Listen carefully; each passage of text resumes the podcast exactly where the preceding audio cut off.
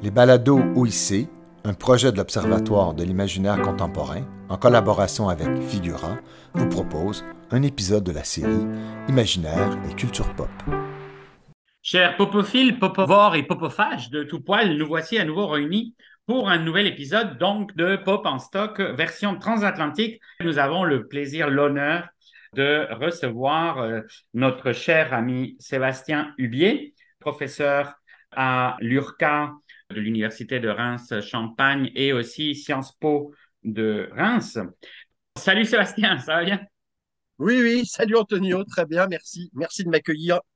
Sébastien a écrit une grande quantité d'ouvrages, une grande quantité d'articles sur des sujets extrêmement variés. Citons parmi d'autres donc euh, ce qu'était le résultat de ta thèse, le roman des quêtes de l'écrivain de 1890 à 1925, un grand manuel sur les littératures intimes, les expressions du moi de l'autobiographie et l'autofiction, mais ensuite Sébastien a pris plutôt le pli des études érotiques, voire érotomanes, sur grande étude sur les euh, Lolita et Petites Madones perverses, émergence d'un mythe littéraire, l'érotisme à l'âge bourgeois, qui est un peu une sorte de premier volet de celui dont on va parler aujourd'hui, Sexy Teddies, Pin-Up Girls, etc., etc. Beaucoup d'études là-dessus, mais aussi une grande somme sur le cinéma hollywoodien sur laquelle faudra qu'on revienne parce que c'est vraiment quelque chose de colossal que tu as fait dans An American Dream, élément pour une étude culturaliste du cinéma hollywoodien.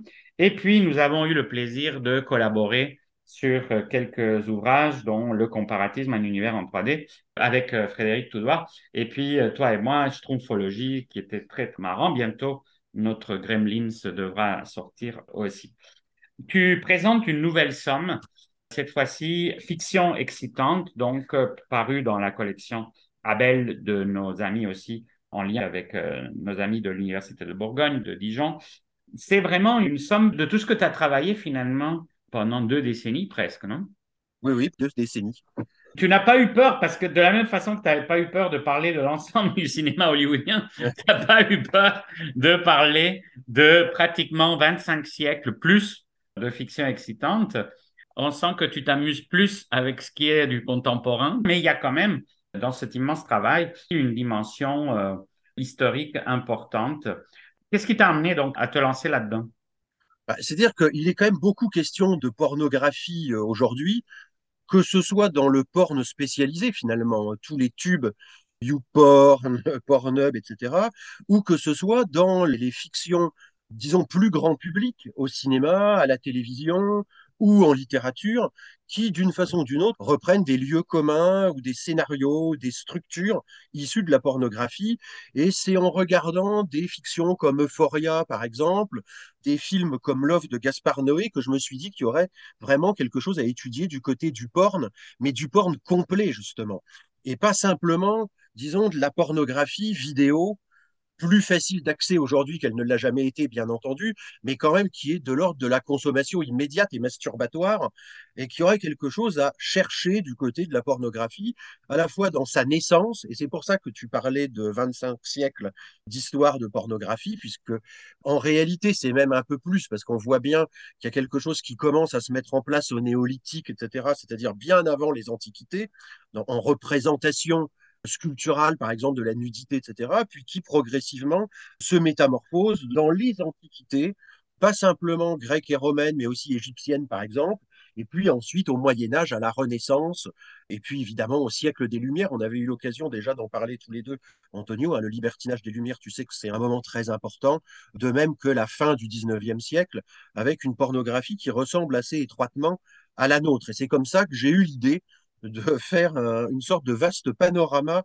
du porn et pas simplement de l'érotisme, parce que l'érotisme, il me semblait que c'était fait, si j'ose dire, et qu'on avait déjà beaucoup de livres, beaucoup, beaucoup même de livres sur l'érotisme du temps d'Ovide, ou bien euh, l'érotisme de la fine à mort, etc. Et que c'est pas ça qui m'intéressait, c'était plus la représentation de la sexualité pure et dure, si j'ose dire, que la représentation du sentiment amoureux qui m'intéressait. C'est comme ça que j'en suis venu à ce livre qui devait être beaucoup plus court euh, qu'il était, puisque les éditions de Dijon m'avaient demandé 200 pages, et puis voilà qu'on est à plus de 300. Mais enfin, c'est toujours ainsi que ça fonctionne, si j'ose dire. Oui, puis on ne mesure pas ça en nombre de pages. Je dois dire que connaissant Sébastien, chaque phrase est pleine de réflexion, de synthèse, de référence, etc. Donc, c'est pas 300 pages de Michel Onfray, disons. À un moment donné, tu évoques le débat qui divise entre ceux et celles pour qui finalement la pornographie releverait d'une sorte d'essence euh, intemporelle, comme étant précisément bah, la représentation de la sexualité comme étant quelque chose de euh, instinctif, euh, voire la part animale, et que ça, finalement, ça aurait une sorte de continuité depuis bah, les représentations les plus anciennes, archaïques, jusqu'à nos jours. Et l'école qui penche plutôt vers une histoire non seulement de la sexualité, évidemment, mais de la pornographie comme telle. Et on a beaucoup parlé souvent de, c'est un titre célèbre, mais l'invention de la pornographie. Cette idée que c'est pas quelque chose qui serait purement euh, une donnée phénoménologique première, disons, mais que ce serait quelque chose qui serait de l'ordre d'un dispositif. Et je voudrais t'entendre là-dessus. Oui, moi je pense que l'un n'empêche pas l'autre en quelque sorte. C'est ce qui me paraît peut-être le plus paradoxal, c'est que c'est pas parce qu'il y a des invariants pornographiques transhistoriques qu'on aurait forcément la nécessité ou au contraire euh, l'interdiction de regarder historiquement, période par période, comment ces invariants sont repris, métamorphosés, retravaillés. Moi, je reste persuadé qu'il y a des invariants pornographiques pour la raison suivante, c'est que j'ai le sentiment que le sexe et la mort sont les deux noyaux des récits, de tous les récits en quelque sorte. C'est-à-dire que dès lors qu'on veut faire récit de quelque chose, on n'a pas une topique infinie d'histoires à raconter et que ce qu'on a à raconter, c'est soit des histoires de sexe ou c'est des histoires de mort. Je pense qu'il y a un invariant anthropologique ou ethnologique, comme on voudra, dans la représentation narrative de la sexualité. Et c'est pour ça que je reste persuadé qu'il y a une pornographie ou un porn transhistorique. On n'a pas d'enregistrement ni de livres des époques anciennes, du paléolithique supérieur ou du néolithique, et donc on ne sait pas s'il se racontait des histoires pornographiques, mais il est à peu près certain que dans la vaste topique d'histoire qu'on a à notre disposition, le sexe est central. D'abord parce qu'il est lié aussi à une forme de sacralisation, de ritualisation, de rapport au rêve, au chamanisme, au fantasme, etc. Et que de ce point de vue-là, c'est évidemment très tôt que ça se met en place, le récit de sexe au sens très large du terme, qu'il soit érotisé, poétisé ou qu'au contraire il soit cru.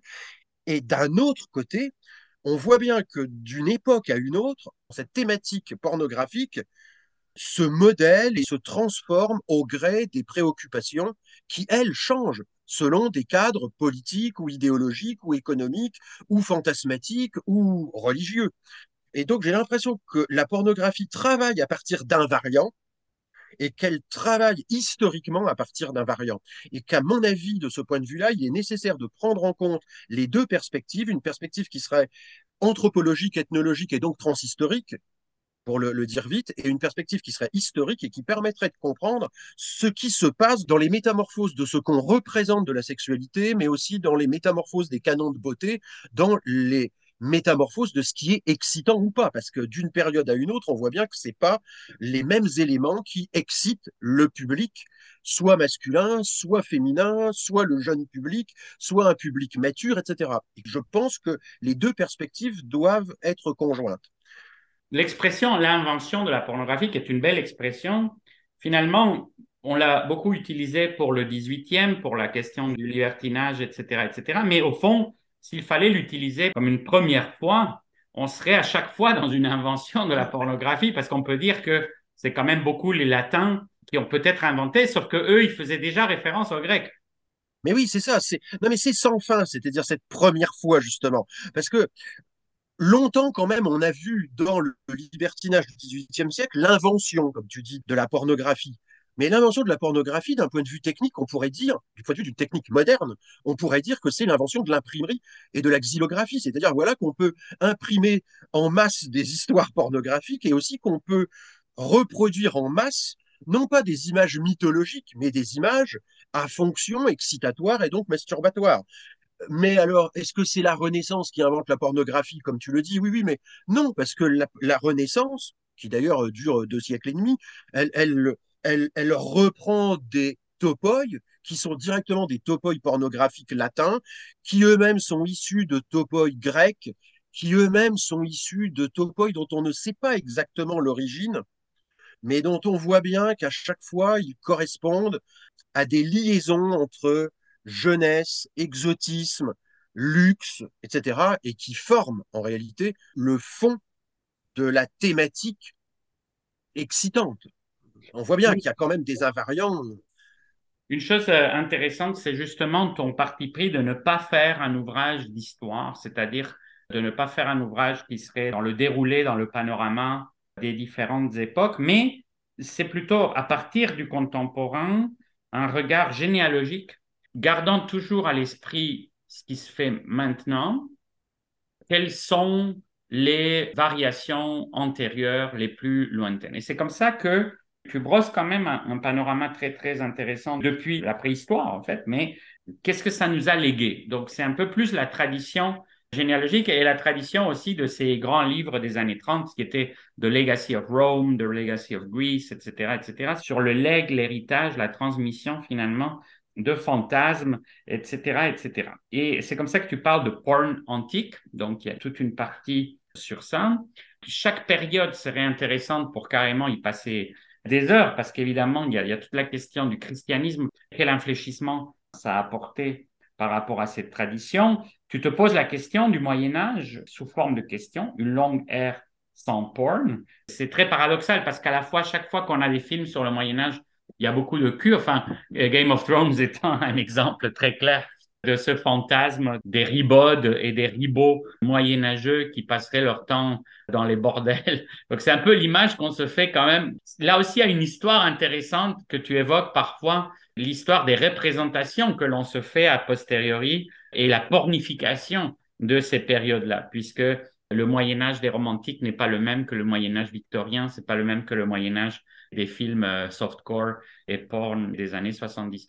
Mais disons que nous, nous avons une sorte d'image un peu bizarre où à la fois on se dit les Moyen Âge très chrétien, etc. Et puis d'un autre côté, on a cette image d'un Moyen Âge très carnavalesque, très bartinien, très terre à terre, très euh, et au fond aussi entre les classes populaires et l'aristocratie féodale.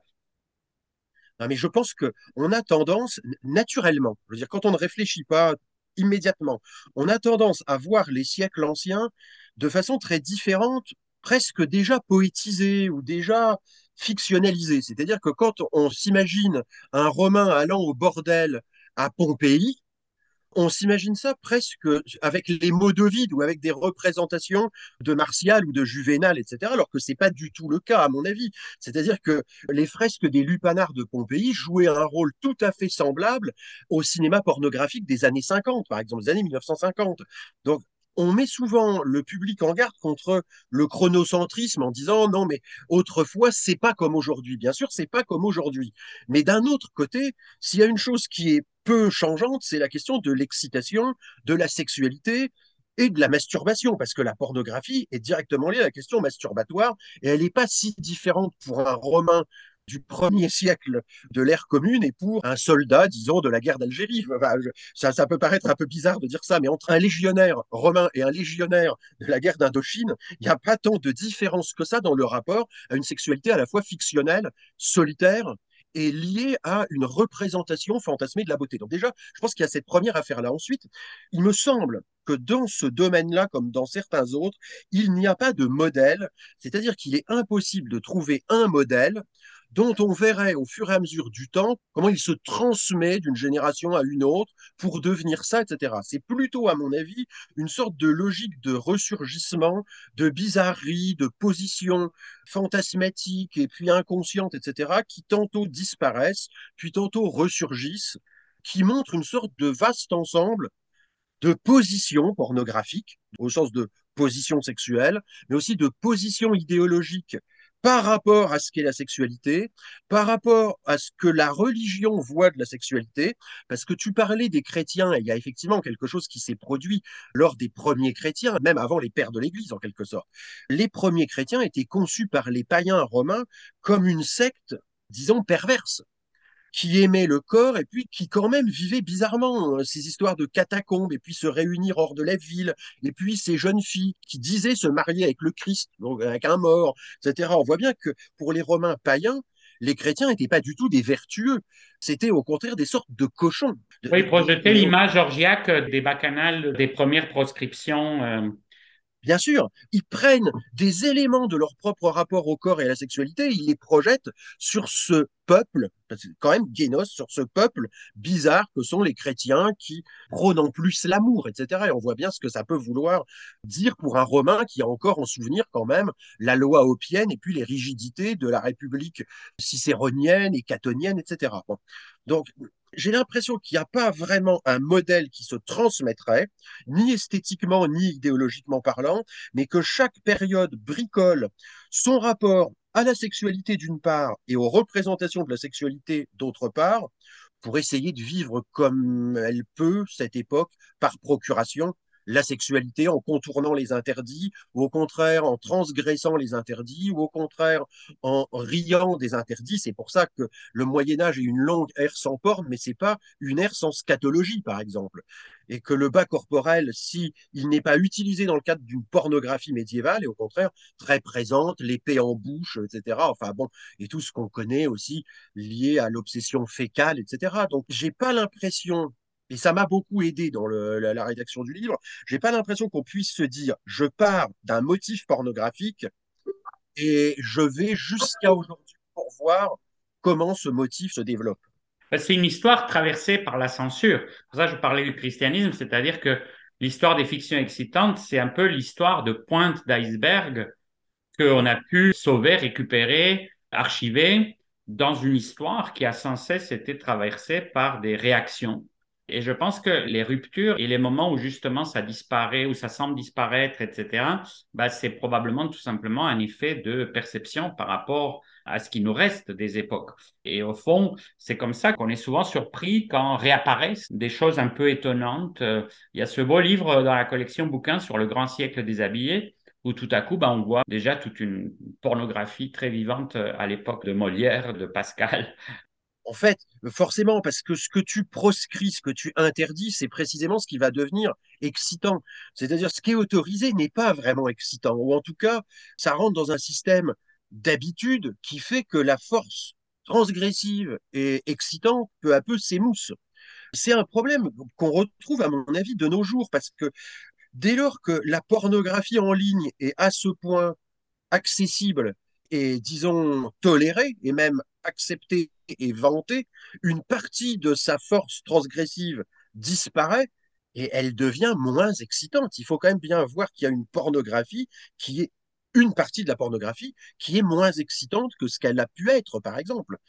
L'intensité des fantasmes avant, bah, c'était la célèbre scène de Gilda du Gant qui était extrêmement excitante, qui maintenant les étudiants s'endorment devant ce célèbre. Oui, forcément, parce qu'elle a perdu cette scène-là, elle a perdu toute dimension transgressive. Et c'est pour ça que je te citais Euphoria ou bien euh, The Idol, etc. C'est-à-dire que quand dans des séries grand public, tu as des scènes de sexe, comme tu en as dans les vidéos pornographiques, bah, ce qui est simplement de l'ordre de l'érotisme léger, agréable ou poétique ou métaphorique perd en grande partie de son intérêt. Je pense que Bataille avait vu cette affaire-là quand il établissait la nécessité de la transgression. C'est-à-dire, sans transgression, t'as pas d'érotisme, mais t'as pas non plus véritablement de pornographie. C'est-à-dire que si tout est tout le temps possible et si tout est tout le temps toléré et même plus vanté, la dimension transgressive perd de sa force et l'effet pornographique s'émousse. Moi, je pense qu'il faudrait parler d'effets pornographiques en quelque sorte. Presque plutôt que de pornographie, il y a des éléments qui produisent un effet pornographique dans des œuvres qui ne sont pas pornographiques, et puis au contraire, dans des œuvres qui sont pornographiques, il y a des effets manqués. Chez Sade, par exemple, il y a quand même tout un tas de passages orgiaques qui n'ont pas une fonction pornographique au sens où elles n'ont pas une fonction excitante. Enfin, bon, euh, ces histoires, tu sais comme moi, hein, ces histoires de libertins euh, avec leurs chèvres et leurs hosties. Oui, oui, surtout le côté très schématique à la fin, surtout dans les 120 journées où ça finit par vraiment des diagrammes, comme l'avait repéré Herbart d'ailleurs. En revenant un petit peu au fil, donc, de justement, tu t'intéresses à voir qu'est-ce qui a pu, qu'est-ce qui a pu malgré tout marquer d'une certaine manière la généalogie de notre régime euh, pornographique contemporain. Tu parles justement de hot renaissance. J'ai bien aimé le terme d'une renaissance haute. Et là, c'est la question évidemment des masses médias. Donc, c'est la question que tu évoquais tantôt, l'imprimerie, la gravure. Et ça, ça crée une coupure. J'ajouterais évidemment aussi la, non seulement découverte, comme on disait avant, la redécouverte, mais presque la réinvention de l'Antiquité. Parce que finalement, le premier best-seller euh, porno visuel, les positions, là, les célèbres positions de Raimondi, c'est sous prétexte antiquisant. C'est Hercule et etc., etc. Moi, à mon avis, à la Renaissance, il y a plusieurs types de pornographie. Je ne sais pas si on peut dire qui apparaissent, mais il y a plusieurs types de pornographie qui se développent concurremment. Il y a d'abord une pornographie mythologique et savante. D'où les références à Hercule, Omphale, et puis Leda, puis avec une sorte d'arrière-plan zoophile parfois aussi, etc. Bon. Une sorte de pornographie précieuse, pas précieuse au sens où on parle des précieuses ridicules, mais disons précieuse au sens où il s'agirait d'un objet pornographique cher, euh, délicat, raffiné, qui s'adresse à un public de courtisans et de courtisanes au sens précisément d'aristocrates ou de petits hobereaux, ou presque d'une bourgeoisie nobiliaire en quelque sorte. Oui, les courtisanes qui étaient les escorts de l'époque. Mais oui, tout ce qu'on connaît, des courtisanes de Venise, par exemple, etc. Bon, mais étaient des superstars, beaucoup d'entre elles un peu à la manière des superstars de maintenant. Bien sûr, et dont les frasques de l'époque déchaînaient en quelque sorte la rumeur, la fama, comme les pornstars d'aujourd'hui peuvent ou non défrayer la chronique. Beaucoup de tableaux de cette époque de nus et tout, c'est souvent des tableaux de courtisans qui leur servaient comme de carte de présentation. C'était leur sextape un peu de l'époque. Oui, et en plus, ça va durer très longtemps parce que jusqu'à l'époque baroque, les peintres prennent leur maîtresse ou leur prostituée favorite comme modèle pour représenter Sainte Thérèse pour le Bernin, etc. Bon, puis évidemment, peu le Caravage, la prostituée qu'il préférait entre toutes et qui sert de modèle à ses madones, enfin, etc. Bon, donc il y a d'un côté une sorte de pornographie, disons, érudite et aristocratique, mais en même temps se développe aussi comme jamais une première pornographie populaire, c'est pas la pornographie pop encore, euh, si j'ose dire évidemment. Mais les moyens de reproduction étant ce qu'ils sont devenus grâce à l'invention de l'imprimerie, ben voilà qu'un public plus vaste peut être touché par des gravures pornographiques, par exemple, dont le sujet mythologique n'est vraiment qu'à l'arrière-plan, un arrière-prétexte, et dans lesquels le consommateur de pornographie se moque comme d'une guigne de savoir que c'est Hercule, c'est Leda, c'est Omphale, etc., justement, ou Messaline, puisque Messaline t'es cher, enfin bon, d'accord. C'est déjà deux publics pornographiques différents, à mon avis, qui se séparent à ce moment-là et qui donnent naissance à une première ramification qui va avoir cours jusqu'à notre époque postmoderne. D'un côté, un érotisme érudit pour les happy few, en quelque sorte, et de l'autre côté, une pornographie de masse considérée comme vulgaire au sens propre du terme, comme vulgaire et dégradante et dégradée. J'ai l'impression que c'est à ce moment-là de la Renaissance que ça se met en place. Et puis, il y a une sorte de goût pour la... C'est absurde hein, de dire goût pour la sexualité, parce qu'il y a toujours eu un goût, une appétence humaine pour la sexualité, mais il y a un goût différent qui se met là en place autour d'un imaginaire de la profanation, du concours ou de la compétition sexuelle, ce qu'on trouve d'ailleurs dans les grandes familles romaines, les Chigi, les Farnèses, etc., les Borgia, euh, toutes ces familles qui, entre elles et à l'intérieur d'elles-mêmes, rentrent en compétition pour savoir qui sera non pas le plus sexuellement efficace, mais le plus sexuellement bizarre, et donc le plus narrativement intéressant à traiter, si j'ose dire. On voit d'ailleurs, c'est vrai, les Borgia, on voit très bien que si le mythe Borgia reste, y compris jusqu'à nos jours, c'est parce qu'il y a des récits infinis qui peuvent en être faits. Récits d'inceste. La papauté et l'idée de la papauté comme étant pornographique euh, qui a beaucoup servi à la cause protestante aussi. Il y a Arétin. L'Arétin, c'est peut-être quand même, si on cherche inventeur, etc., etc., c'est vrai qu'il a été quand même un tournant.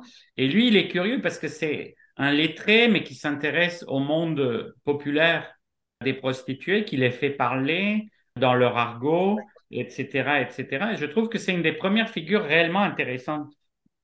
Oui, l'arétin, il est intéressant aussi parce qu'il y a un arrière-plan antique et que, comme tu le disais, on redécouvre les latins d'un côté, mais on redécouvre aussi les grecs à la Renaissance et on redécouvre toutes ces histoires de dialogue des courtisanes qui deviennent dialogues de prostituées, ce qu'aime l'arétin d'ailleurs, hein, les dialogues de prostituées, les rapports au dialogue de prostituées, etc. Puis qui va, euh, c'est une tradition là qui va durer jusqu'à l'époque classique française, parce que l'école des filles, par exemple, alors bien sûr c'est pas des prostituées entre elles, c'est une jeune fille qui va connaître sa nuit de noces et puis son aîné qui lui enseigne ce qu'il faudra qu'elle fasse, etc.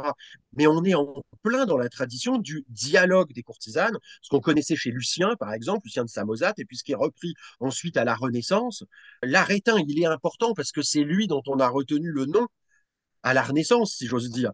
Mais on voit bien qu'il y a tout un tas de tout petits arétins derrière la grande figure majeure de l'arétin. Il y a toutes les petites chroniques de la cour des Kigi, justement, à la Farnésina, etc. Tout un tas de textes, de petits textes qui montrent l'importance de la prostituée, de l'arrivée des prostituées dans le grand monde, et c'est précisément la définition de pornographie, c'est-à-dire l'écriture de la prostitution, et que c'est évidemment le moment où on en prend pleine conscience, disons 14e siècle pour l'Italie jusqu'au milieu du 16e siècle pour les pays les plus retardés, mais à partir d'éléments antiques. Et puis là, dans tous ces dialogues, ces récits-là, on trouve quantité d'échos aux élégiaques romains à Martial, à Juvénal, etc., à tous ceux qui traitaient la sexualité sur le mode d'une sorte de fascination, d'une fascination dégoûtée et dégoûtante, la vilaine prostituée, la prostituée édentée, etc. Bon, enfin, tout ça, ça revient évidemment, ça fait retour pleinement dans les deux siècles ou deux siècles et demi de Renaissance. Et tu évoques justement l'école des filles de 1655. Pour les Français, c'est souvent invoqué comme étant un texte fondateur là, j'ai deux objections en quelque sorte. La première, c'est que ça, c'est un travers français. C'est-à-dire, les Français pensent qu'il y a une littérature française. D'ailleurs, c'est pour ça qu'il y a des cours de littérature française, comme si la littérature française existait indépendamment de toutes les autres. Bon, euh, cette obsession sur le franco-français fait que on trouve le premier texte prétendument pornographique français. 1655, ça tombe bien. En plus, c'est le grand siècle. Donc, euh, voilà. Bon, en réalité, moi, j'ai le sentiment et même l'intime conviction académique qu'il n'en est rien et que l'école des filles, si on peut le considérer comme un texte important, c'est parce qu'il fait la synthèse d'éléments très antérieurs qu'il réarrange d'une nouvelle façon pour plaire au goût du jour.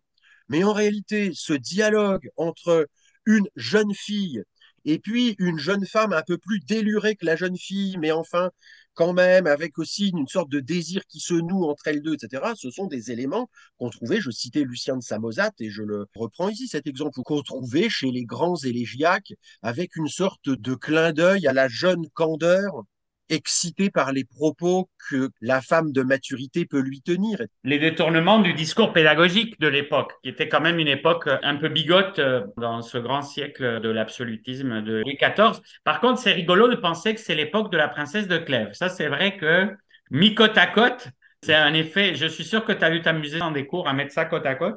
Parce que Absolument. c'est rigolo. Non, non, mais dans La Princesse de Clèves, il y aurait tout à fait une possibilité de faire une version porn de La Princesse de Clèves. Je le dis sans plaisanter. Je ne dis pas du tout que le roman l'est, hein, porn, c'est pas ça. Je dis qu'on ferait sans difficulté une version pornographique de La Princesse de Clèves, comme on ferait sans difficulté une version pornographique du Rouge et le Noir, par exemple, qui est conçu pourtant comme un grand chef-d'œuvre du romantismo-réalisme, je ne sais pas comment dire. Donc, euh, bien sûr, la princesse de Clèves. Enfin, il y a quand même des passages dans la princesse de Clèves on voit bien qu'à demi-mot, il y a quelque chose de sexuel qui est en train de se dérouler, qui se déroule au moins mentalement et que le lecteur et la lectrice identifient. D'une part. Et puis d'autre part, j'ai quand même, dans l'école des filles, on voit, à mon avis, un invariant mis au goût du jour. Cet invariant, c'est la rencontre de deux femmes une expérimentée et une qui ne l'est pas, et qui font leur bonheur mutuel en quelque sorte. La femme plus mûre s'amusant et s'excitant de ce qu'elle est en train d'apprendre à la plus jeune, et la plus jeune se réjouissant d'être un objet de désir et de convoitise, non seulement pour le mari qu'elle va connaître puisque c'est avant la nuit de noces, mais aussi pour la femme plus mûre, quoiqu'elle n'est pas très âgée dans l'école des filles, qui est en train de lui faire la leçon, évidemment, comme tu dis, avec le détournement pédagogique. Au passage, il y a quantité de vidéos pornographiques qui reposent sur ce modèle-là aujourd'hui, hein. de la mature, la MILF, qui détourne par son discours pédagogique une jeune naïve, une étudiante, généralement c'est une babysitter, et qui évidemment se prend au jeu que lui indique la fameuse MILF, la fameuse figure Il de la mère. prépare souvent pour se faire prendre par son mari. Exactement comme d'ailleurs elle la prépare dans l'école des filles pour être reprise, alors là pas par son mari à elle, si j'ose dire, mais par le mari de la jeune fille, mais le scénario est tout à fait identique. C'est pour ça qu'à ce moment-là, j'aurais tendance à penser qu'il y a un invariant, au moins un invariant à destination d'un public masculin. Je ne vais pas plus loin du point de vue euh, gender, mais dans une fiction qui s'adresse à un public masculin, il y aurait une sorte d'invariant qui consisterait à mettre aux prises une jeune fille et une femme un petit peu plus âgée, les deux connaissant des émois d'abord sentimentaux et ensuite sexuels sous le regard du lecteur.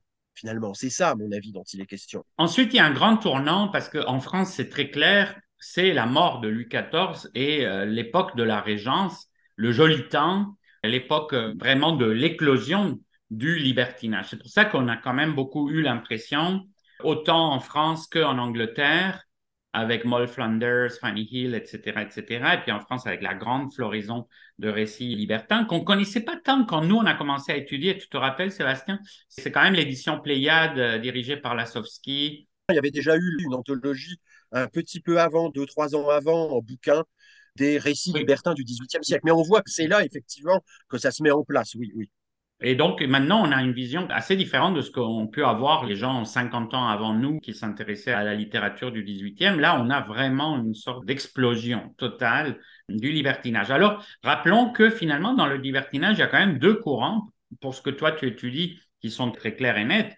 Il y a le libertinage euh, élégant, trébillonnesque, qui est basé sur les lois de la séduction, essentiellement. Et il y a un libertinage beaucoup plus hardcore et populaire, voire vulgaire, pornographique. On les a opposés comme deux extrêmes euh, irréconciliables, mais au fond, on se rend compte que des fois, il y avait des auteurs qui passaient de l'un à l'autre et que c'était peut-être pas si tranché que ça. Non, c'était sûrement pas si tranché que ça. Puisque tu parles de la mort du roi, je pense que 1715, c'est vraiment une date importante parce que il faut aussi voir que, bien sûr, c'est la régence avec cette luxure en quelque sorte merveilleuse et légère qui d'un seul coup intervient. Mais c'est aussi la fin d'un règne qui a été extraordinairement long et pénible. Le siècle de Louis XIV, c'est pas non plus complètement ce qu'on cherchait à faire croire dans les histoires de la Troisième République, la merveilleuse France de Louis XIV. C'est aussi une France marquée par la censure, par un certain nombre de troubles à l'intérieur du royaume, etc. Donc je pense qu'en 1715, il y a une vaste libération sur tous les plans, y compris sur le plan sexuel. Et qu'à ce moment-là, effectivement, se mettent en place au moins deux types de libertinage. Un libertinage aimable et aristocratique. Après tout, c'est ce qu'on trouve quand même dans beaucoup de ces romans-là qui ont été redécouverts chez Nercia, etc. C'est-à-dire un libertinage élevé, sympathique, aristocratique et enviable, qui n'est pas plus proche de l'érotisme tel qu'on l'entend aujourd'hui. C'est aussi une pornographie, c'est-à-dire faite de gamahucherie, comme on disait, etc. C'est pas du tout soft. Hein. Ce sont pas des romans soft, ce sont aussi des romans pornographiques. Mais disons, des romans pornographiques où tout se passe bien, c'est-à-dire sans véritable, ce qu'on appellerait aujourd'hui culture du viol ou harcèlement ou que sais-je. Il m'appartient pas de savoir si c'en est l'ancêtre ou je ne sais quoi. Je dis simplement que dans les romans, il n'y a jamais de scènes qui sont montrées comme des scènes d'emprise, de domination, de viol, de torture, de tourment, au contraire de ce qu'on trouvera chez Sade, précisément. Bon. Donc il y a ces romans aimables, pornographiques aimables, disons, et puis il y a des romans ou des fictions, parce que c'est pas toujours des romans, souvent même ça n'en est pas, qui sont dans le pornographique non seulement hard, mais trash. C'est tout ce qu'on va trouver dans les libelles qui vont prendre Marie-Antoinette pour personnage principal, par exemple, où abondent à ce moment-là les scènes, effectivement, soit de viol, soit de tourment, soit de torture, etc. Et là, on a bien deux modèles antithétiques, c'est-à-dire un modèle, ce que j'appelais du porn enviable, Vénus dans le cloître, etc. Et puis, de l'autre côté, une pornographie beaucoup plus virulente, et haineuse en quelque sorte. Et la différence entre littérature savante et littérature populaire, sauf qu'il y a quand même des transitions entre les unes et les autres, etc., etc. Sade est un aristocrate. C'est vraiment une époque assez fascinante euh, où tout à coup il y a une floraison de récits qui parlent de manière beaucoup plus franche sur les relations, même dans la littérature générale, mais même chez Manon Lescaut. Manon Lescaut est tout à fait fascinante dans le sens que c'est quand même une histoire de libertin. Ce n'est pas un roman libertin, mais c'est une histoire de ce qu'on appellera des libertins, d'une libertine en tout cas. le libertin, le vieux, le vieux GM, etc. Oui, exact, exact. Parce que ça aussi, je pense, c'est une distinction intéressante. Il y a les romans libertins, puis il y a les romans du libertinage qui parlent du libertinage comme un vrai phénomène de société euh, aux antipodes de ce qu'était la tartufferie, bah justement Tartuffe de Molière d'avant. Et c'est vrai que là, tu décèles beaucoup de choses qui sont en lien direct avec la pornographie actuelle. Je pense que là, on commence à voir beaucoup de figures. Je pense que c'est quand même le moment qui sera le plus... Euh, bah déjà, où on a, au niveau des archives, où on a le plus de ce type de fiction, les gravures aussi qui sont très importantes à cette époque-là, illustrations. Et on a des archives de police qui portent effectivement sur la prostitution, la courtisanerie, la transgression pour atteinte aux bonnes mœurs. On a tous les registres de déportation de nos prostituées vers la Louisiane, par exemple, et pour quels motifs elles sont déportées? On a beaucoup plus de documents sur ce XVIIIe siècle libertino-pornographique qu'on a de documents sur la pornographie à la Renaissance, c'est certain. Puis je pense quand même qu'il y a le fait que le XVIIIe siècle reprend et concentre des personnages qui étaient présents avant, mais en leur donnant une nouvelle importance dans des scénarios plus développés. Par exemple, on parlait de l'école des filles. La jeune fille, à la fois naïve et excitante, elle était déjà dans l'école des filles.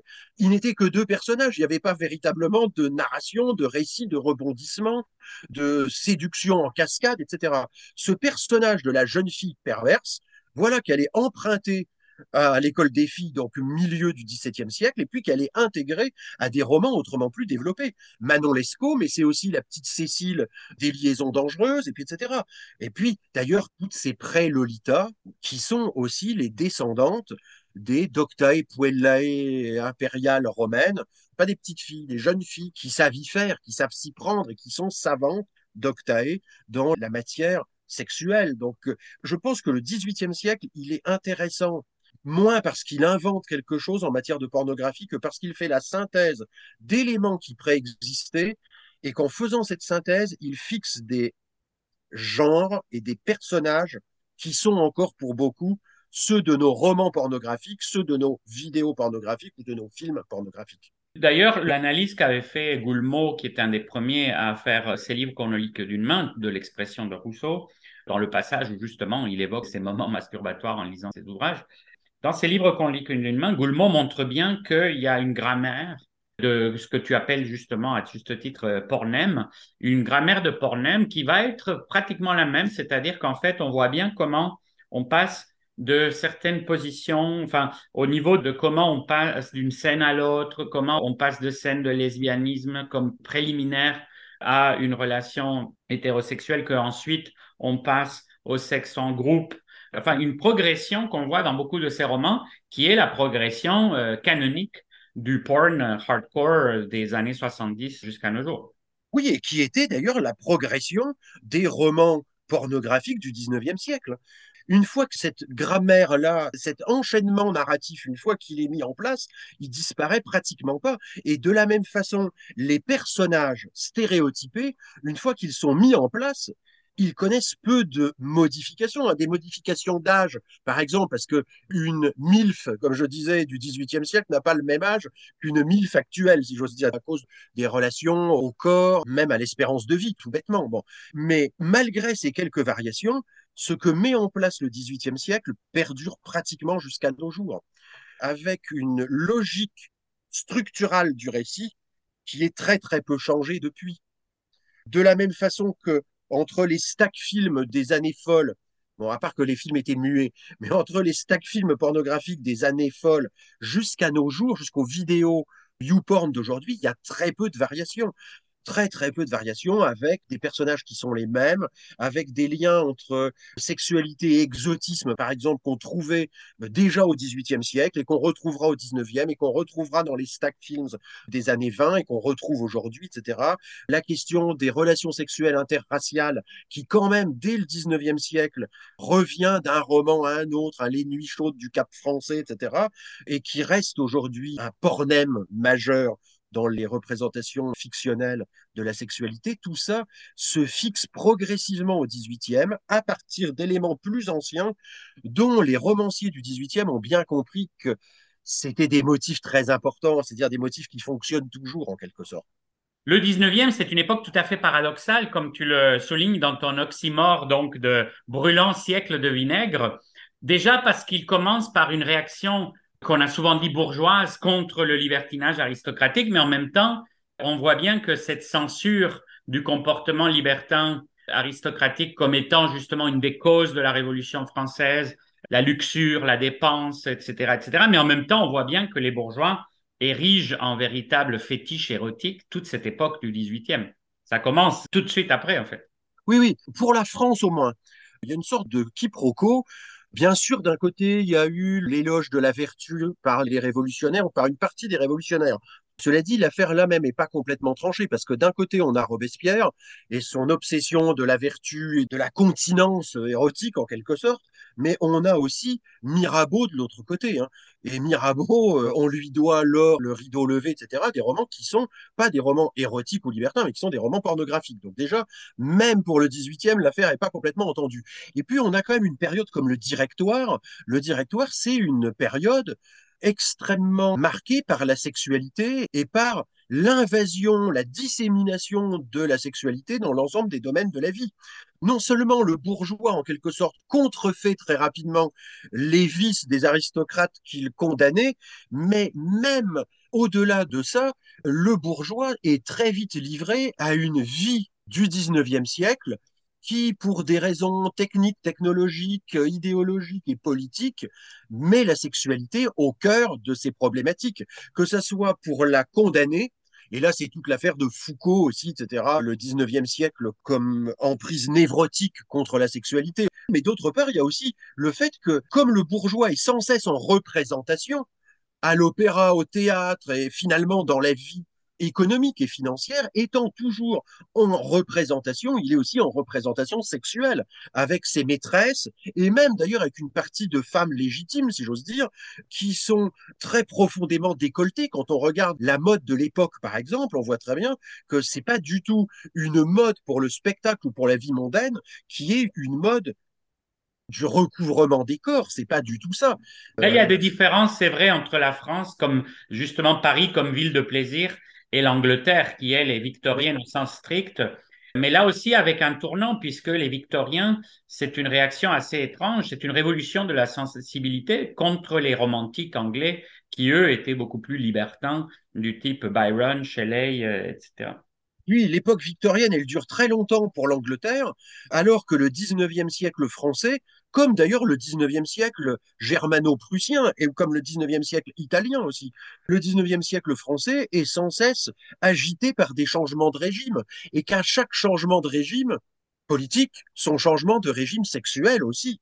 On voit très bien qu'il y a un érotisme et une pornographie napoléonienne qui n'est pas celle de la Restauration, qui sera pas celle non plus de la Troisième République naissante, etc., ni d'ailleurs de rapport à la sexualité dans les différentes révolutions 1830, 1848 et euh, la Commune de Paris où on se donne quand même parmi les communards des bons pour une femme de bourgeois, par exemple. Bon, j'ai l'impression que le rapport à la sexualité, s'il est différent en France et en Angleterre, c'est aussi pour ces questions de stabilité ou au contraire d'instabilité politico-idéologique qui n'est pas du tout la même d'un côté de la Manche et de l'autre. Oui, puis le mythe de Paris comme ville de plaisir n'est pas seulement un mythe, c'est aussi une société totalement prostibulaire. C'est le truc de Alain Corbin, les filles de noces c'est des millions de prostituées euh, en Europe. Mais ce mouvement-là, l'Angleterre l'avait connu plus tôt, c'est-à-dire au moment de Cleland, justement, c'est ce qui donne un roman comme Fanny Hill, quand toutes ces jeunes filles fuient pour euh, Fanny Hill, elle fuit Liverpool, mais en réalité, des jeunes filles fuient la misère des différentes provinces et campagnes anglaises et vont se prostituer à Londres. Il y a eu en quelque sorte entre 50 ans et 70 ans d'écart entre ce qui s'est produit dans l'Angleterre du XVIIIe siècle. La révolution industrielle, oui, le prolétariat. Avec, tout ce que ça draine de prolétariat sexualisé et prostibulaire, précisément. C'est-à-dire d'une main-d'œuvre bon marché, y compris en matière de sexe. Le 19e est tiraillé donc par euh, ces images. Non Foucault, justement, une image très marquée à la fois par le modèle victorien et à la fois par l'obsession victorienne de classer, étudier, disséquer le sexe, la naissance de la sexologie.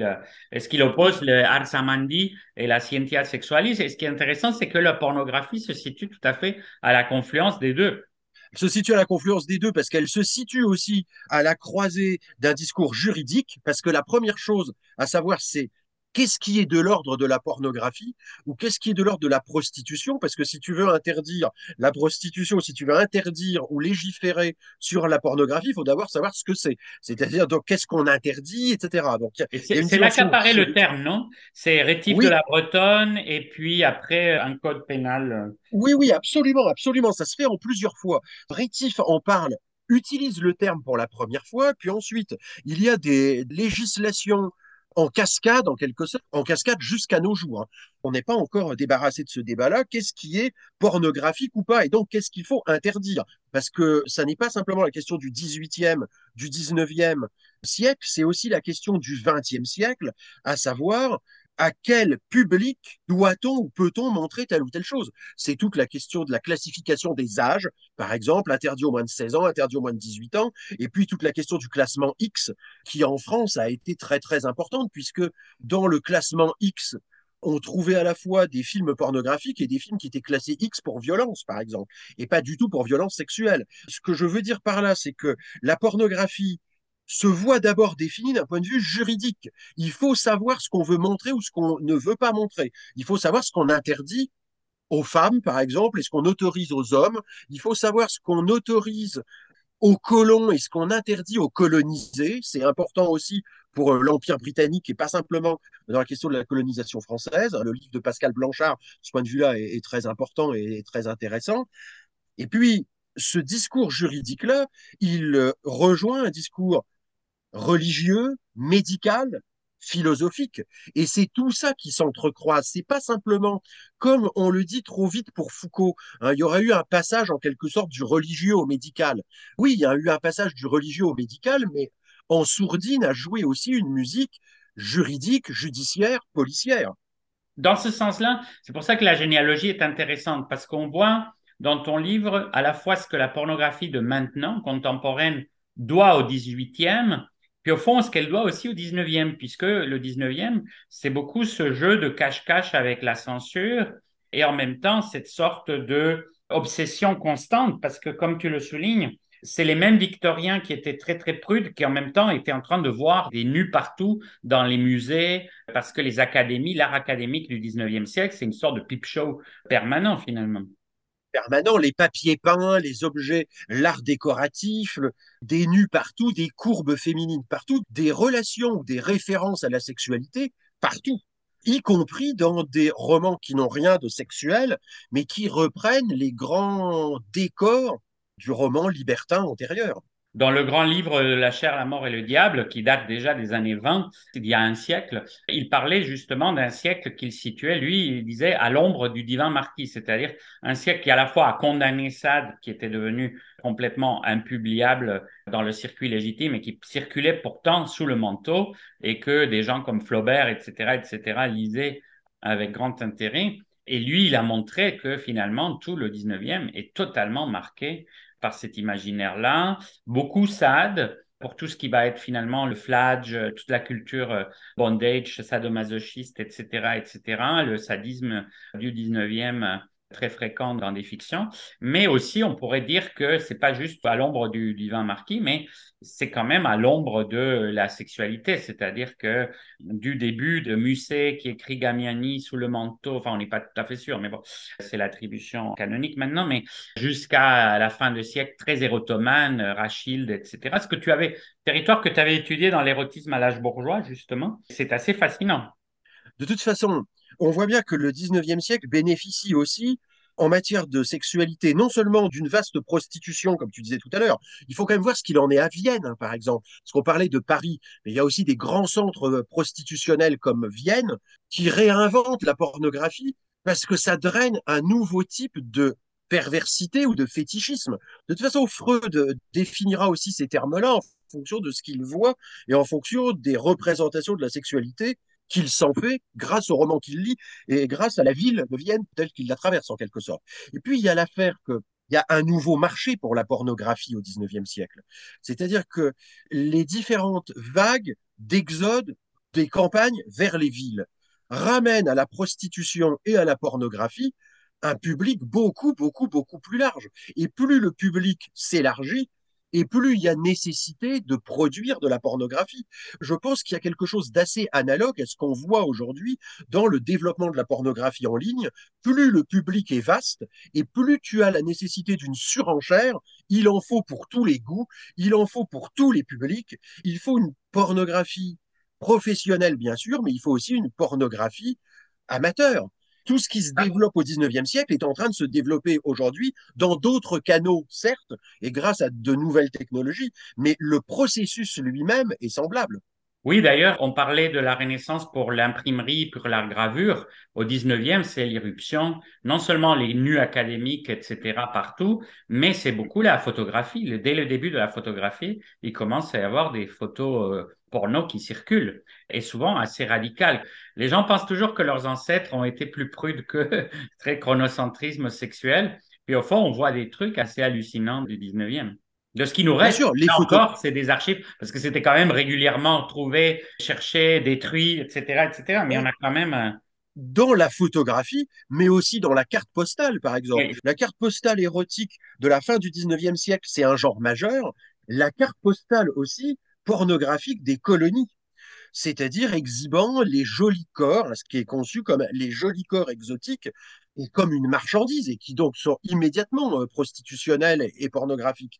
Donc, des magazines, on voit bien aujourd'hui quand même tout ce qui n'a pas été détruit par la police s'apparente autant aux petits livrets, aux fascicules, qu'à des magazines pornographiques qui n'ont pas tout à fait le même format, mais qui sont pas très éloignés de ce qu'on connaîtra dans les grands magazines pornographiques qui sont vendus dans les peep shows, etc., de la 42e rue, dans les grands moments de la pornographie, de la prostitution new-yorkaise par exemple, dans les années 60-70. C'est pas la qualité de la photo est pas tout à fait la même, évidemment, etc. Mais au fond, les postures, les positions, les corps, le rapport à la pornographie, le rapport à la prostitution, le rapport à la loi, etc., est assez semblable dans les années 1890 d'un côté, 1920 de l'autre, et puis ensuite dans les années 1960 et début des années 70. C'est là où on parle aussi beaucoup de différentes révolutions sexuelles, justement, où on peut dire qu'à la fin du 19e, c'est une sorte de proto-révolution sexuelle. Les années folles, c'est une révolution sexuelle, là explicite, puisque c'est les premiers à utiliser l'expression euh, dans différents auteurs, etc., etc., puis les années 60. Alors, il y a une circulation très intéressante du côté de l'histoire de la photographie qui va continuer pendant tout le XXe siècle et jusqu'à nos jours. Il y a encore de nos jours la photographie érotique, mais de plus en plus pour amateurs c'est devenu très néo-aristocratique, si on veut. C'est-à-dire c'est devenu très snob et puis très chic, la photo érotique, dans le sens que sinon, ce qui circule partout, c'est les sextos, les images intimes de tout un chacun, les dick pics, tous ces trucs-là. Mais une des choses qui est aussi une variante intéressante du 20e que tu étudies, c'est la pin-up l'apparition euh, progressive de la pin-up entre la fin du 19e et l'explosion avec les guerres mondiales, puis surtout l'après-deuxième guerre mondiale il y a un grand mouvement, c'est-à-dire pin-up au sens très large, parce qu'il y a aussi les flappers, etc. Moi, ce qui m'intéresse dans la pin-up, c'est qu'elle reprend des lieux communs, des peintures, mais aussi des réclames publicitaires, etc., érotiques, et elle les oriente vers de nouveaux enjeux, en quelque sorte.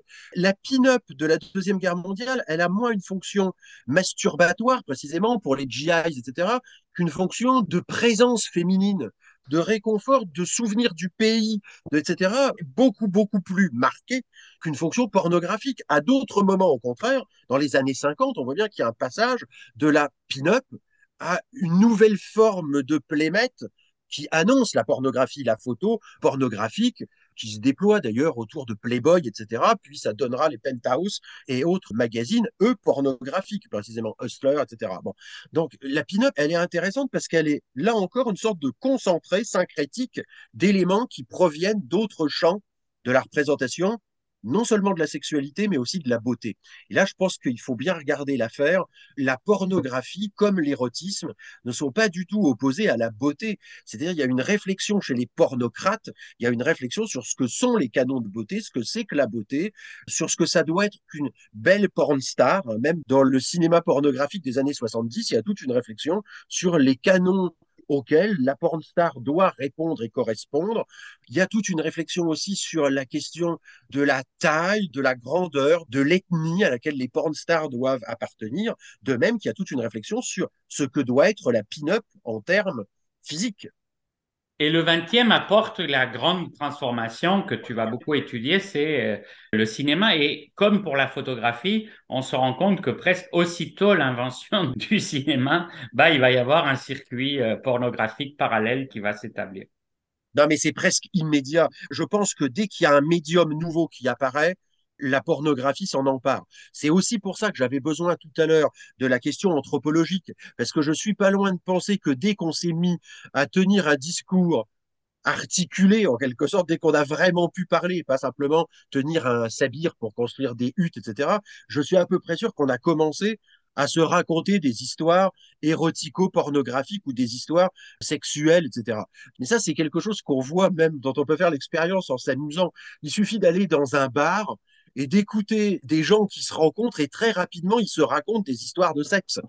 C'est pas uniquement ça, mais très rapidement, c'est de ça dont il est question. La photographie naissant, d'abord les daguerreotypes, puis ensuite la photographie, très très rapidement s'oriente vers la représentation de la nudité, mais d'une nudité pornographique qui n'a plus rien à voir avec la nudité académique. Et puis le cinéma, c'est très très rapide. Les stack films dont on parlait tout à l'heure, ils sont contemporains de la naissance du cinéma. C'est-à-dire finalement, on voit bien que tout de suite, l'idée qui a traversé l'esprit de ces premiers réalisateurs-là, ça a été de ah ben je peux fixer sur la pellicule des scènes sexuelles. Il y a une étude intéressante d'un Français qui a fait justement une étude très minutieuse sur comment le premier marché de films pornographiques en France s'appuyait sur le réseau de la photo pornographique et comment il y a une sorte de conversion assez rapide dans les années 1910 conversion assez rapide de ce circuit. Et je me rappelle qu'il y avait eu le film qui est sorti, une anthologie. Et je me rappelle l'avoir vu à Dijon dans une salle de cinéma. Et les gens quittaient le cinéma parce que c'était très hardcore. Et je pense que les gens allaient voir ça en disant Ah, c'est rigolo, des trucs des années 10, 20. Et en fait, c'était ultra explicite. Il y avait absolument de tout. Il y avait la zoophilie, il y avait euh, homosexualité, lesbianisme, etc., etc.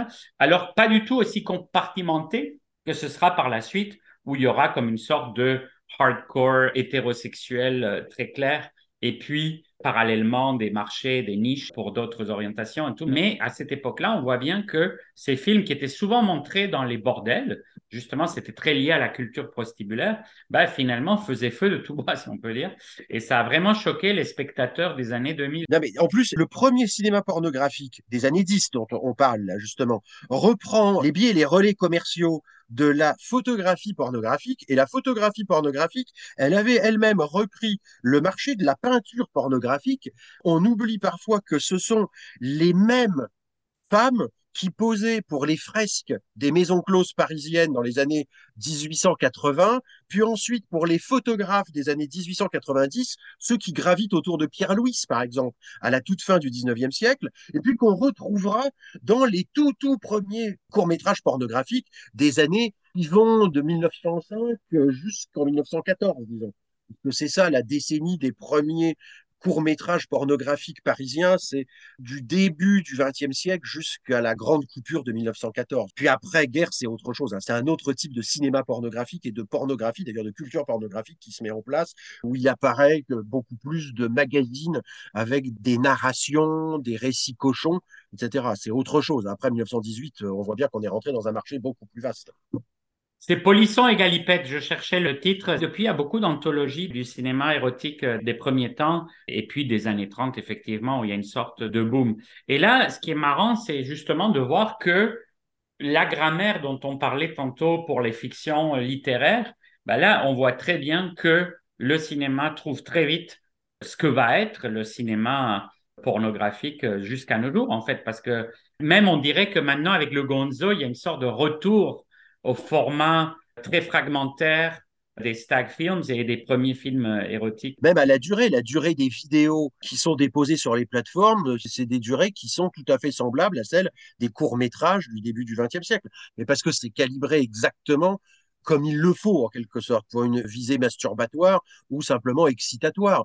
Faut pas faire des films très très longs. Et là, il n'y a que les années 60 et 70, jusqu'au début des années 80, quand il y a cette gloire du long métrage pornographique avec des budgets pharaoniques, etc. Les films de la San Fernando Valley, mais enfin, c'était une idée d'ailleurs assez excentrique, si on veut, exubérante, que de faire des longs métrages pornographiques. On s'est rendu compte avec le magnétoscope que les gens sautaient toutes les parties bah, évidemment, et euh, finalement cherchaient la scène. Hein. Mais c'est intéressant parce que la littérature avait eu à dealer avec la même chose entre l'économie de la scène et l'économie de... C'est pour ça qu'il remplissait beaucoup avec les discours philosophiques, ce qui est un truc intéressant du 18e et qui malheureusement, ou non, on n'a pas dans le cinéma. Disons que le cinéma, sauf exception, n'a pas... T'as pas, le... pas les dissertations philosophiques, t'as pas non plus les passages en monologue intérieur, par exemple. ça, c'est le.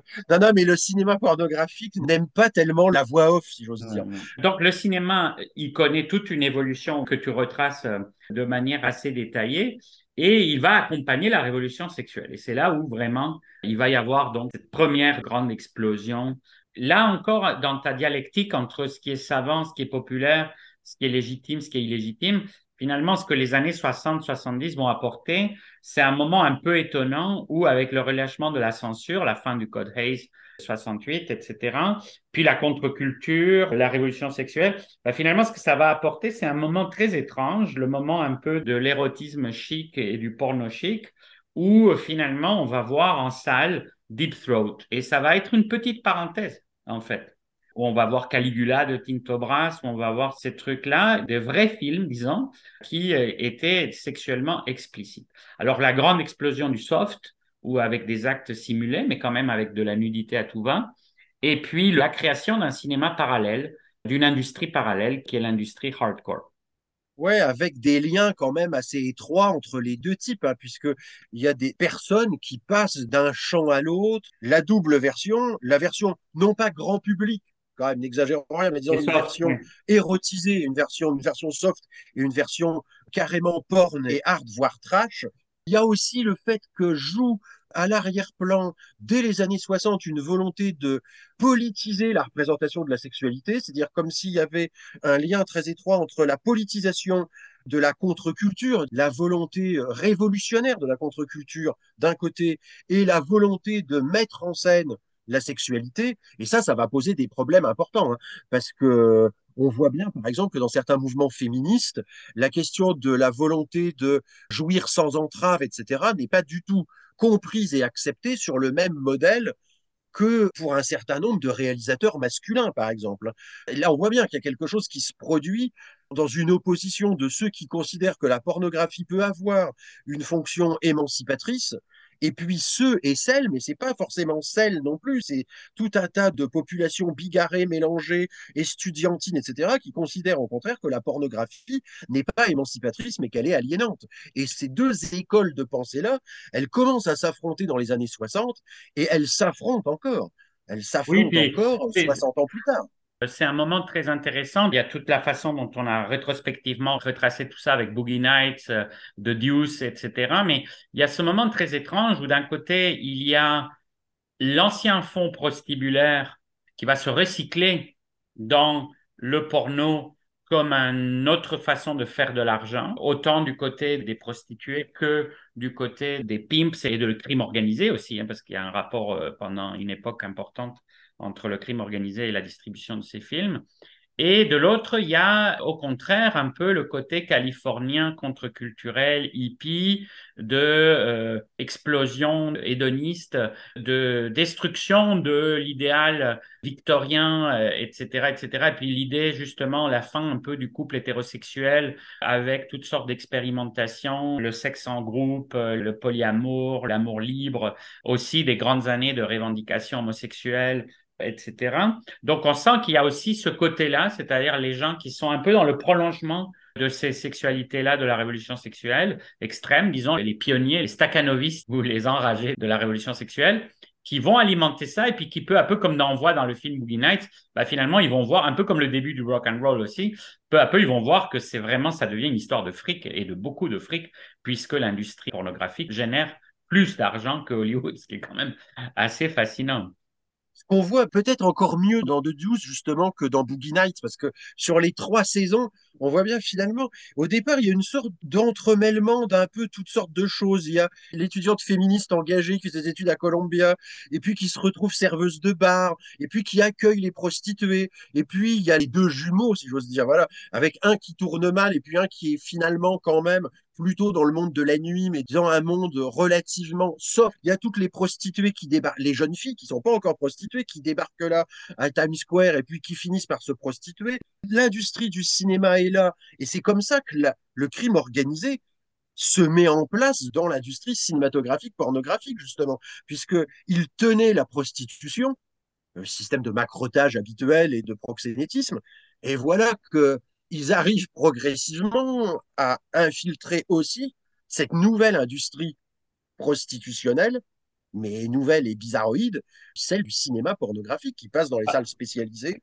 Et c'est ça qui est étonnant finalement, c'est que malgré les immenses euh, débats d'un côté féministe, euh, avec la division chez les féministes des féministes euh, qui veulent bannir la pornographie, et puis les féministes qui pensent que c'est pas la solution et qui même parfois prônent de changer la pornographie et de créer d'autres types de pornographie alternative, etc., etc.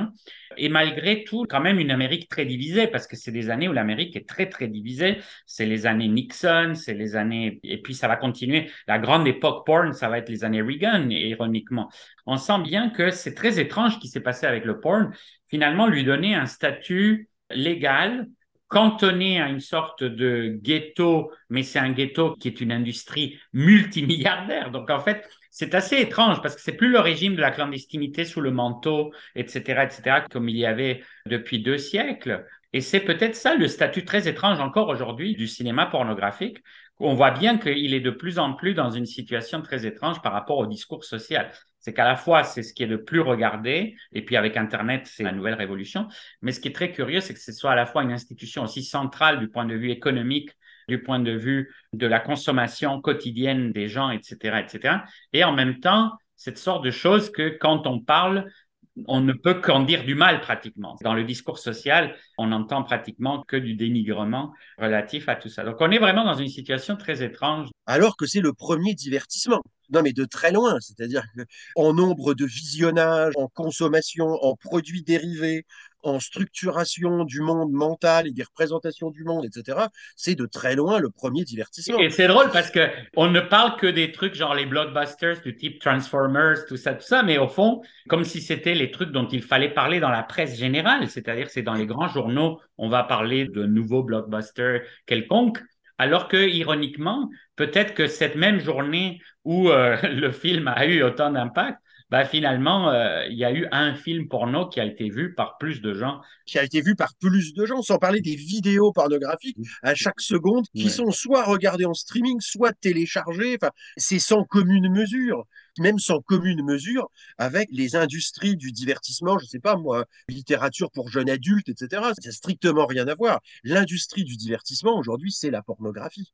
Et donc, c'est une attitude très curieuse. Alors, il y a une grande partie du livre, c'est vraiment une analyse de la pornographie contemporaine avec la grande révolution apportée par Internet qui a refait un peu tout ce qu'on a évoqué, c'est-à-dire que Internet, c'est la nouvelle révolution technologique qui a été à la fois une nouvelle révolution pornographique. Et il y avait cette chanson très rigolote dans un musical de marionnettes qui était Internet is for porn. Beaucoup d'études disent que c'est la pornographie qui a lancé Internet, comme ça avait lancé le magnétoscope. C'est-à-dire que le magnétoscope, la première utilisation, ça a été masturbatoire et c'est ce qui a fait que l'industrie a complètement explosé.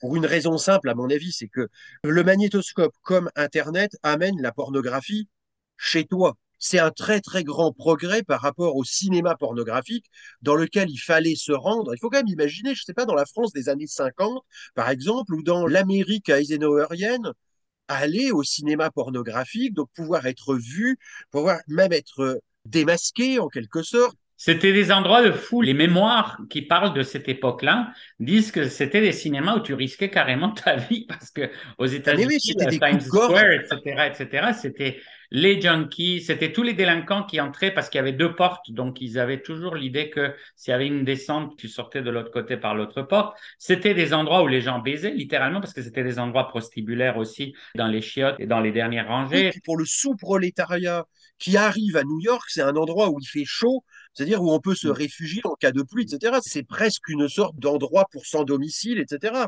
C'est Taxi Driver. Taxi Driver, c'est ce que j'allais te dire, ce qu'on voit absolument dans le film de Scorsese. Évidemment, le magnétoscope, il te permet d'échapper à ça, puisque voilà que tu peux aller soit acheter, mais au départ, c'est relativement cher quand même les VHS pornographiques. Mais très rapidement, avec les vidéoclubs, c'est pas que tu achètes, tu peux aller louer gorge profonde ou que sais-je et le regarder paisiblement chez toi sans être dépisté par qui que ce soit, sans être aussi fiché par la police, etc. Il y a tout ça. Enfin, il faut quand même bien dire les choses comme elles sont. Et Internet, c'est encore mieux, puisque finalement, c'est de l'ordre de la connexion. Il n'y a même plus à aller au vidéoclub, si j'ose dire. Donc, ça va dans le sens d'une anonymisation de plus en plus grande de la consommation de pornographie. Et c'est évidemment un très grand progrès pour le consommateur de pornographie. Il n'y a plus du tout à aller s'affronter au monde extérieur pour consommer de la pornographie. Et ça génère toute une nouvelle variante que tu analyses. Donc, et Internet, ce que ça apporte plus globalement, c'est l'émiettement et justement, comme on disait tantôt, le retour à des formats très courts. Et on voit que c'est ce qui s'est imposé finalement, le gonzo porn, de moins ouais. en moins narrativisé finalement de moins en moins narrativisé, ou plus exactement, la narration, elle se concentre autour de quelques éléments, les décors, les costumes, par exemple. Il n'y a plus du tout d'histoire de récit construit pour montrer comment, je ne sais pas moi, par exemple, on parlait tout à l'heure de la babysitter, comment elle se retrouve prise sexuellement par le père de famille, etc. Il n'y a plus du tout cette narration-là. Il y a simplement quelques traits qui caractérisent, voilà, dans la scène qui la caractérise comme babysitter. Ça peut être des questions de costume, ça peut être des questions de chevelure, ça peut être des questions d'éléments qui, par connotation, renvoient à la jeunesse, etc. Il y a tous les cas possibles. Mais la narrativisation, comme on trouvait dans le grand porn soft des années 70-80. Dans Emmanuel, par exemple, il y avait toute une histoire, une histoire même à rebondissement. Enfin, oui, mais c'était des euh, éducations libertines comme au 18e, c'est-à-dire oui. qu'il y avait une progression, etc. etc. Là, on s'intéresse plus du tout à ça. Et puis, l'autre grand tournant, c'est l'amateurisme. Donc, le grand triomphe, en fait, c'est la version du euh, consumer-producteur dont on parle tout le temps pour Internet. C'est la transformation de tout un chacun en euh, pornographe, porn star et en consommateur de sa propre sexualité ça qui a commencé avec les caméscopes. Avant même Internet, le caméscope avait fait beaucoup pour ça. C'est-à-dire que les couples pouvaient se filmer comme ça, ou dans les boîtes échangistes, les gens se filmaient, puis ensuite quelques cassettes étaient dupliquées, puis vendues dans un circuit amateur. Voilà. Bon. Mais Internet et le smartphone permet absolument une sorte de standardisation de la vidéo amateur. Et puis en plus, ça veut dire que ça échappe à ce moment-là en grande partie à la question de la financiarisation. C'est-à-dire si n'importe qui peut diffuser sa propre sextape, il n'y a plus vraiment besoin de studio, d'enregistrement, de doublage. Les sons étaient doublés, tout ça dans le cinéma pornographique. Là, c'est plus du tout le cas. Plus de perchistes, plus rien de la sorte. On a parlé d'ubérisation du porn, c'est-à-dire qu'effectivement, oui. ce qui se passe maintenant, c'est que le nouveau système d'exploitation, c'est comme Netflix, etc., c'est les diffuseurs. C'est les diffuseurs qui ont pris le contrôle. Et au fond, les gens, ils reçoivent une monétarisation très ridicule par rapport aux bénéfices que se font les. Alors, les... certains perdent ça, c'est-à-dire certains amateurs remportent un tel succès qu'en réalité, ça devient du pro-am, c'est-à-dire de l'amateur professionnel en quelque sorte. Mais d'abord, c'est très peu. Et puis surtout, très rapidement, ça tombe dans un autre type de circuit surtout qu'on a tendance à pas voir que ce sont des consortiums en réalité tout ça, c'est-à-dire que c'est pas des plateformes pornographiques, des tubes qui sont indépendants les uns des autres. Beaucoup sont en réalité construits sur le modèle du trust. Pornhub a pour filiale X-Hamster, etc. Enfin, et on voit très bien, ce qui en plus permet de contourner des interdictions. Quand par malheur un tube est fermé, voilà que les productions peuvent se déplacer vers un autre sans trop de difficultés. C'est une pieuvre pornographique tentaculaire qui règne sur l'Internet. Il y a un paradoxe de l'amateur qui est assez intéressant. D'un côté, c'est un rêve du lumpen prolétariat parce que c'est le rêve de la réussite par le sexe, parodiant, pastichant Marx si le prolétaire est celui qui n'a que la force de ses bras, on peut dire que le lumpen prolétaire, selon la terminologie marxiste, c'est celui qui n'a finalement que le sexe. sexe. Et donc, ça devient un rêve qu'on voit bien parce qu'on voit qu'il y a un côté très socio-économique. C'est pas tout le monde qui se retrouve là-dedans.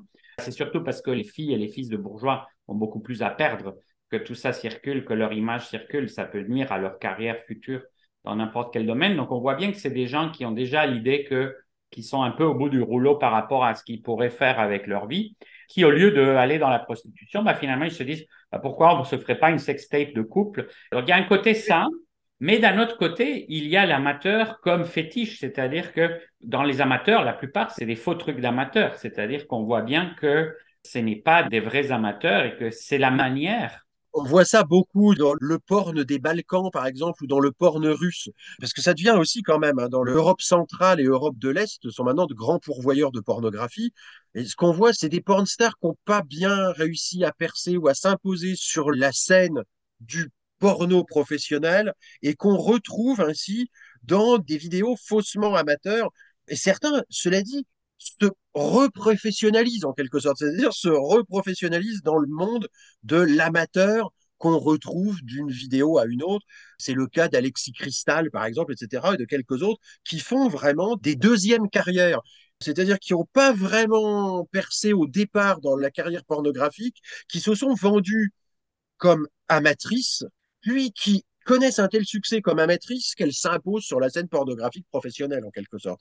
Ça se passe en plusieurs temps, c'est pas inintéressant non plus ça de considérer. On, va en parler dans notre prochaine capsule où justement on va s'intéresser à la typologie que tu fais. On parlera du porno de Welbeck, entre autres, comme phénomène très paradoxal de cette époque aussi et puis de la transmigration des pornems vers des productions plus euh, mainstream. Donc tout ça, ce sera dans un autre épisode.